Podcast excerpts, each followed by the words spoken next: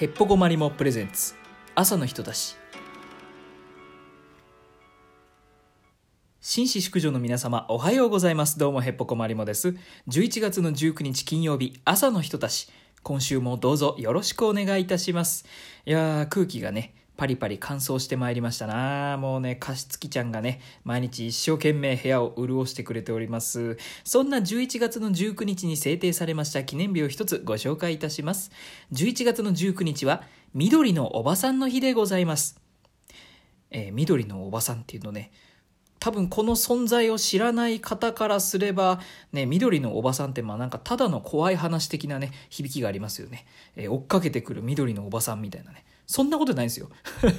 もちろんそういう意味ではございません。この緑のおばさんというのは愛称でございまして、正式には、えー、学童養護院と言います。えー、1959年11月の19日、東京都で、えー、学童養護院制度というものが始まったのを記念して、11月の19日は緑のおばさんの日となりました。さて、この緑のおばさんこと学童養護院とは何なのかと申しますと、児童、つまり子供たちの、えー、交通事故を防ぐために通学路に立ってくれている、えー、子供たちを見守る人々のことでございます。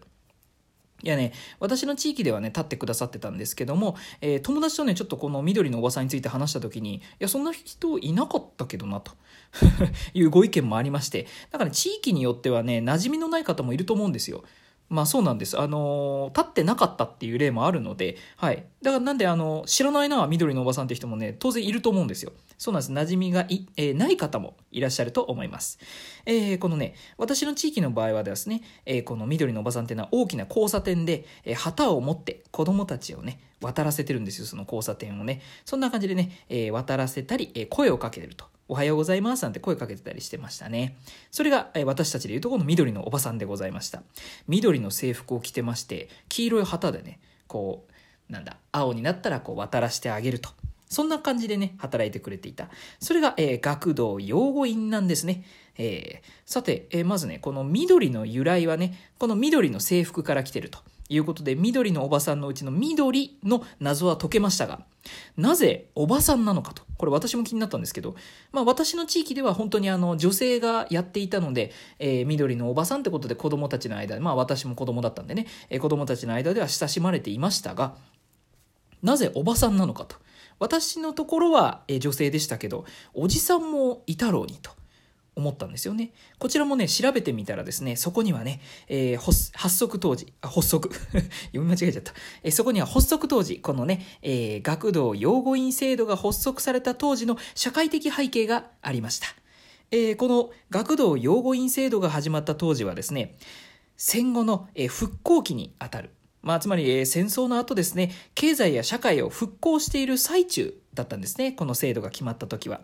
えー、この当時ね、やっぱりこう戦争で夫を亡くして、えー、自分で働かなきゃいけない、そんな女性がいるんですが、女性の働く場、職場がですね、まだまだ少なかったんですね。えー、そんな女性も活躍できる雇用先を作ろうということで国が用意したのが、この学童養護院ですね。という職業ですね。東京都がまず誕生させました。そうなんです。その後、えー、あくまで臨時職員であったこの、えー、学童養護院なんですが、1965年には正職員。まあ、だからちゃんとしたね、公務員と言いますか、えっ、ー、と、臨時職員じゃなくて、ちゃんとした職業として、職員として、えー、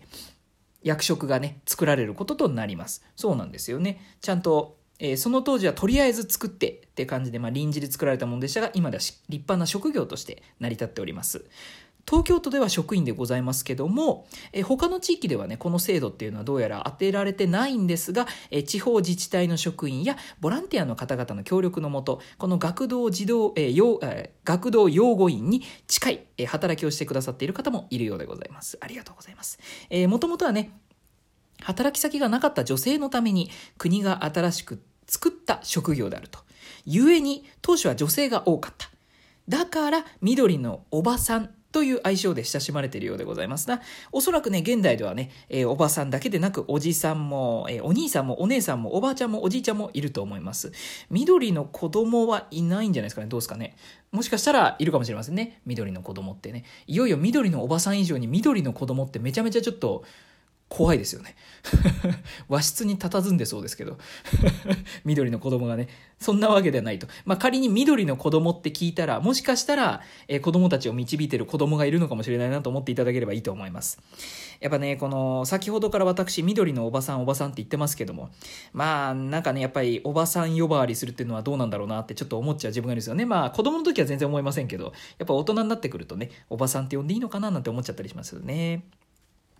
まあ、このね、昨今言葉狩りが加速しておりますゆえ、えー、この緑のおばさんという響きも相性もおそらく廃れていくのかななんて思っておりますが、でもこの緑のおばさんって言葉ってあくまでね、え、私もそうであったように子供、子供の視点からついた相性だと思うんですよ。子供が、えー、あの緑の服着ているおばさんってって、まあおじさんってっていう可能性もあるし、お兄さん、お姉さんとかいろいろあると思いますけども、まあ、そこに悪意は一切ないと思うんですよ。あくまで、あの、子供たちの視点からしたら学童養護院なんていう言葉を知らないことの方が多いと思うので、やっぱりこう、子供たちの間の知っている言葉で紡がれる誰しもが分かりやすい言葉ってなるとどうしても緑のおばさんになると。はい。そこには一切悪意がないので、まあこれからもおそらく緑のおばさんという愛称でね、語り継がれていくんじゃないかなと思ったりします。大人は、まあおばさん呼ばわりどうかなってなって使わなくなるかもしれませんが、やっぱり子供たちの間では緑のおばさんになっていくのかななんて思ったりする、えー、今日この頃でございますね。うん。まあね。で、その後大人になって、えー、子供たちが大人になって緑のおばさんっていうのは、えー、学童養護員っていう職業だったんだななんて多分知っていくんだと思います。私のようにね。はい。もうとにかくね子供たちを守る緑の方々にね心から感謝するばかりでございますな。いやね、こうやってね、話していてもね、自分の地域で活躍していらっしゃるね、え学童養護員の方をね、思い出しちゃうんですよね。えー、小学生の時ですよね、私が。小学生の時ね、お世話になりました。本当にいつもね、交差点のとこに立ってね、声かけてくれたりしてね、渡らせてくれたんですよ。で、まあ、時が経って私も無事高校生になって、えー、久々にね、その小学生当時使ってた登下校ルートを通った時にね、全く同じ人がね、緑のおばさんをね、やってたんですよね。えー、学童養護院と言った方がいいか。学童養護院をねやってたんですよ。女性の方がね。そう、まあ、ももちろんさすがにね時が経ってるのでだいぶあ年を取ったなと いうふうには思ったんですけどでもそれはお互い様なんで。それでもね元気にね子供たちをね渡らせてたんですよ。導いてたんですよ。旗を持ってね「おはようございます」とか言ったり「気をつけて帰ってね」とかって言いながらね渡らせてあげてたんですよね。なんかそれ見てたらね敬意と懐かしさが込み上げてきましたよね。なんかちょっとほっこりしちゃいますよね。いや、懐かしいな。えー、11月の19日は緑のおばさんの日でございます。えー、緑のおばさんという言葉がなくなったとしてもですな、えー、女性の活躍の場や、えー、および子供たちをね、守るという職業そのものがなくならないといいなと思うばかりでございます。言葉は変化してもね、やっぱりそういうもの自体がなくなってしまうのは寂しいというか、なんというかそれはそれで良くないのかななんて思っちゃったりするんでね、はい、まあ自分がやれよと言わればそれまでなんですけど、はい、そういう職業がね、えー、なくならないといいなと思ううばかりでございます、えー、続いてコーナーでございます。今週の小話。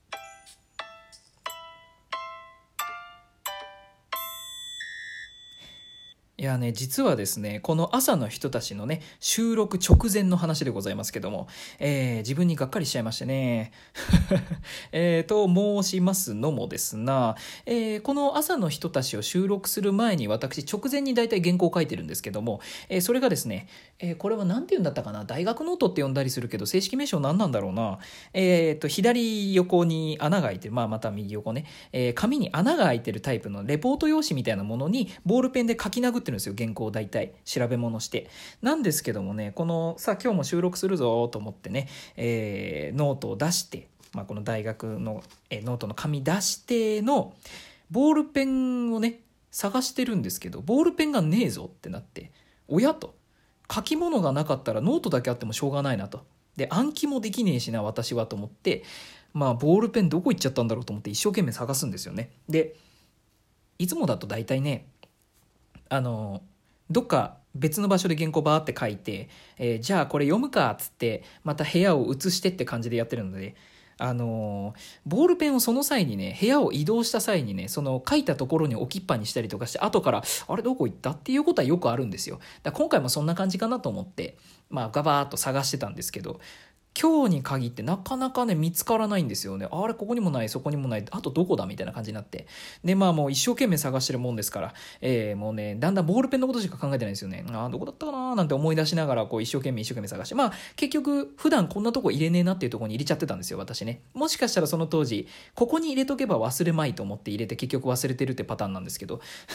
多分それだと思うんですよ。しっかり入れててああここにあったわってなって、えー、見つけましたと。ほんじゃ改めまして調べ物して原稿書くかと思って、えー、手を見たらですね、えー、探していた時には持っていたはずのノートがですねないんですね。ボールペンは手にあるんですけどどうやらねボールペンを探す時にその両手を使って探したいなってなって無意識にノートをどっかに置いちゃったんですよね。そのせいで今度はねノートがどこに行ったのか分かんなくなっちゃった。か書くものは見つかったんですけど書かれるものがどっか行っちゃったんですね もうもうもう自分にはがっかりですよねノート探しながらもうみたいなこれもしかして無限ループなんじゃないのって思いながら一生懸命探してまあ結局見つかって今こうやって朝のひとたし収録してるんですがとにかく自分にはがっかりしたなという今週の小話でございました。治るといいな。はい。えー、さてね、そろそろお別れのお時間でございます。今週もお聴きくださりありがとうございます。今日も一日ぼんやり行きましょう。いってらっしゃい。